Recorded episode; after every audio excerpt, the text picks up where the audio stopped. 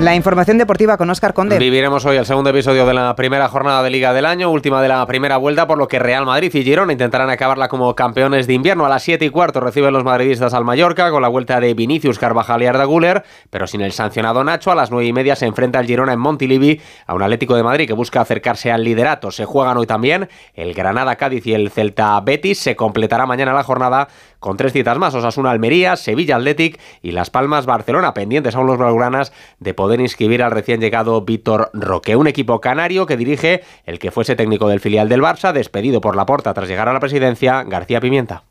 No he vuelto a tener eh, contacto, pero bueno, también mira, quiero darle las gracias porque gracias a esa decisión estoy hoy aquí. Es una historia para mí inmejorable, estoy muy a gusto aquí, me siento muy querido, creo que estoy en el sitio ideal, pero el Barça tiene algo consolidado, como es un poco Las Palmas, ¿eh? que nosotros tenemos una identidad, una, una, una forma de jugar, un, un, ADN muy claro, y esto yo creo que, que hace mucho. ¿eh? Tenemos una base muy, muy consolidada como la tiene el Barcelona. Décimo novena jornada de liga que tuvo ya ayer sus primeros partidos, ganó el Rayo 0-2 a un Getafe que acumuló hasta tres expulsiones, empató in extremis a uno la Real Sociedad al Alavés con un gol salvador de Zubimendi, superó con claridad el Valencia al Villarreal 3-1 con doblete de Pepelu. Y en baloncesto cita destacado y en la Euroliga con ese clásico entre Barcelona y Real Madrid. Además el Valencia se mide al Efes turco y Vasconia recibe al Panathinaikos griego. Y la pregunta que hoy les planteamos en nuestra web ondacero.es.